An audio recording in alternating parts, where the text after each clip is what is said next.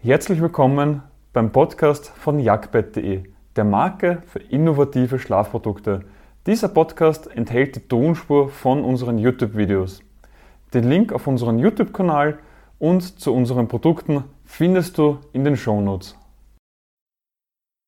Du bist auf der Suche nach einem Boxschumbett und weißt noch nicht so genau, worauf du achten musst, was wirklich wichtig ist, was vielleicht nicht so wichtig ist und natürlich auch noch viele andere Faktoren. In diesem Video erkläre ich dir Step by Step, worauf du bei einem Boxenbett achten musst. Also bleib dran.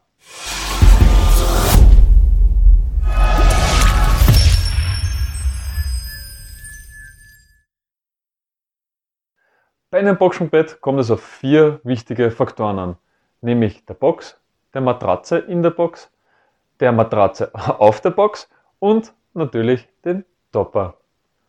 Die Aufgabe von der Box ist es, für die Langlebigkeit zu garantieren. Ähnlich wie bei einem normalen Bett ist es hier wichtig, dass man ein gutes Holz verwendet. Keine günstigen Brechspannplatten, die sofort brechen, wenn man sie einmal böse anschaut, sondern wirklich gutes Massivholz aus einem hochwertigen Material, was einfach eine Langlebigkeit hat. Weil die Box sorgt einfach für diese Langlebigkeit. Und natürlich ist es auch wichtig, dass sich ein Luftspalt unterhalb des Bettes befindet. Weil, wenn sich hier kein Luftspalt befindet, ist eine Luftzirkulation unmöglich und das Bett neigt zur Schimmelbildung. Die Matratze in der Box hat die Aufgabe, die Matratze auf der Box und den Topper richtig zu stützen und natürlich auch noch eine Luftzirkulation zuzulassen, dass sich kein Schimmel darin bilden kann. Das heißt, hier sind vor allem Federkerne wichtig. Wir raten dabei ab von günstigen Bonell-Federkernen und eher zu Taschenfederkernen oder noch besser Tonnentaschenfederkernen. Es ist nicht unbedingt notwendig, dass man sieben Zonen hat, es reichen auch fünf Zonen völlig aus.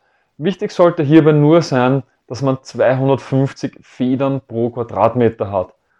Wenn du das jetzt ausrechnest, bei einer Matratze mit 500 Federn, also wenn man jetzt eine Betthälfte mit 90 mal 200 hernimmt und man hat jetzt 500 Federn, ist es so, dass 90 mal 200 sind 2 Quadratmeter und 500 Federn durch 2 Quadratmeter sind 250 Federn pro Quadratmeter.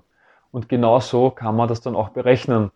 Hast du weniger Federkerne, ist es so, dass die Federn sehr groß sind, du nicht mehr punktuell gut einsinken kannst.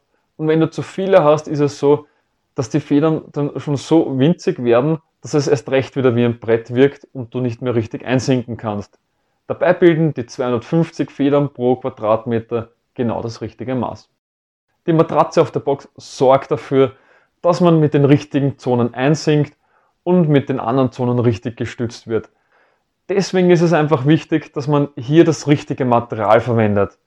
Es gibt verschiedene Schäume, die man verwenden kann oder beim Boxschwungbett typisch sind Federkerne, also Bonell-Federkern, Taschenfederkern oder Tonnentaschenfederkern. Hier raten wir ab von Bonell-Federkernen, weil keine Zonen möglich sind und vor allem hier einfach ein Nachschwingen ganz intensiv ist. Also man spürt das auch richtig. Also wenn man jetzt dann so springen würde, würde es einfach nachwippen, elendiglich lang. Hingegen bei einem Taschenfederkern ist es so, dass die Federkerne, also diese Metallspiralen, in einzelnen Taschen verpackt sind und dann auch einzeln nachgeben kann. Es ist damit auch möglich, dass zum Beispiel nur die Schulter einsinken kann, ohne dass jetzt der Kopf mit einsinkt. Und die Creme de la Creme dabei sind sogenannte Tonnentaschenfederkerne. Sie sind genauso wie Taschenfederkerne, dass sie einzeln verpackt sind, nur haben sie die Form von einer Tonne. Das heißt, sie haben einen, so einen Bauch ähnlich. Dadurch schaffen sie es, die Kräfte nicht nur von oben nach unten aufzunehmen, sondern auch seitlich aufzunehmen, seitlich mehr Spielraum haben, haben dadurch noch eine bessere Punktelastizität, das heißt man sinkt mit einem Punkt besser ein. Und natürlich, um optimal Enden sinken zu können, muss es verschiedene Zonen geben, weil natürlich die Beine brauchen mehr Stützkraft als wie die Schultern oder die Hüfte. Dementsprechend gibt es verschiedene Zonen und wir empfehlen mindestens fünf Zonen zu haben, Besser wären sogar sieben Zonen, das man hat. Und genauso wie bei der Matratze in der Box verhält es sich auch bei dieser Matratze, dass man mindestens 250 Federn pro Quadratmeter hat. und die Feinjustierung macht dann der Härtegrad.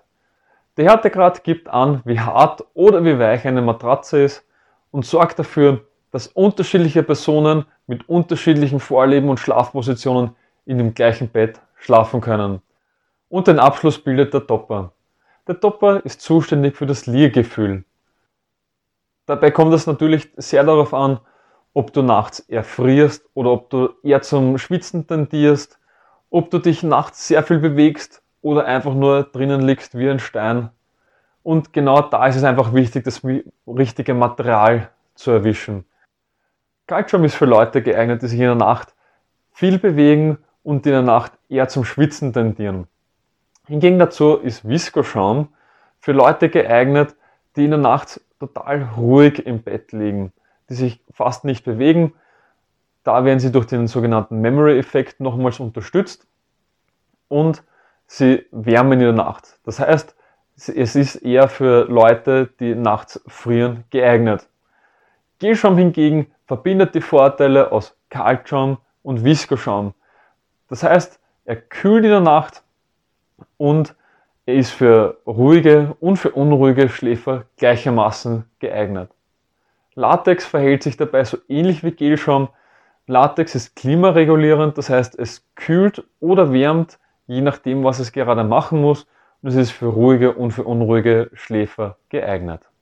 Beim Topper ist auch wichtig zu wissen, dass er durchgängig sein sollte, damit diese lästige Besucherritze in der Mitte vom Bett verschwindet und sich eine große Liegefläche daraus entwickelt.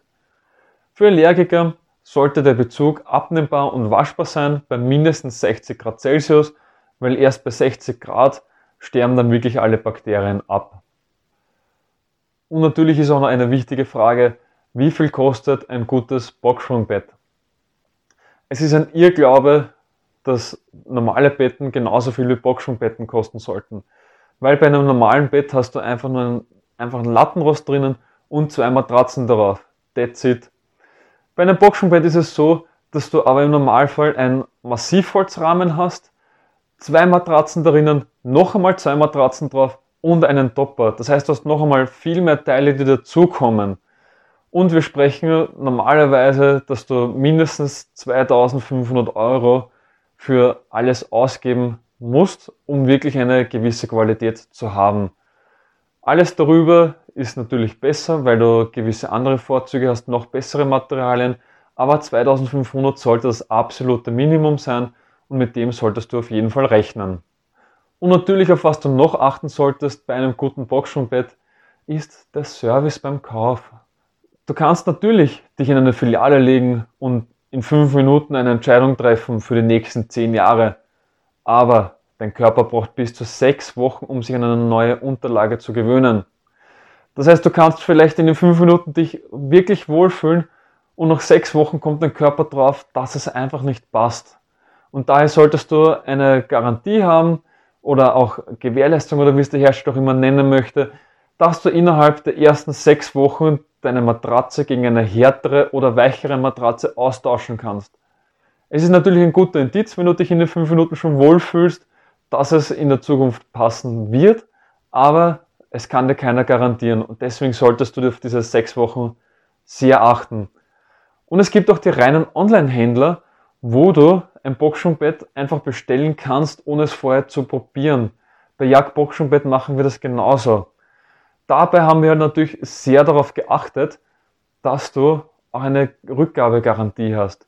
Wir haben zum Beispiel das Widerrufsfrist auf 101 Nacht ausgedehnt, weil du brauchst einfach diese sechs Wochen, um dich daran zu gewöhnen an das neue Bett, dass sich die Federn einfach auch ein bisschen einliegen. Und solltest du nach diesen sechs Wochen darauf kommen, es passt doch nicht für dich, senden wir dir einen neuen Härtegrad, dass es wieder passt für dich, hast du wieder diese sechs Wochen noch einmal dazu und sollte es nachher noch immer nicht passen, kannst du es dann zurücksenden, ohne dass weitere Kosten auf dich zukommen. Das heißt, es ist sehr wichtig, diese Rückgabegarantie oder Austauschgarantie einfach zu haben beim Kauf. Ich hoffe, du hast direkt etwas aus dieser Podcast-Folge für dich mitnehmen können. Wenn ja, dann gib uns eine Bewertung auf deiner Podcast-Plattform. Sie hilft mehr, als du glaubst. Weitere Informationen zu uns findest du auf jagdbett.de. Den Link dazu findest du auch in den Shownotes. Bis zum nächsten Mal.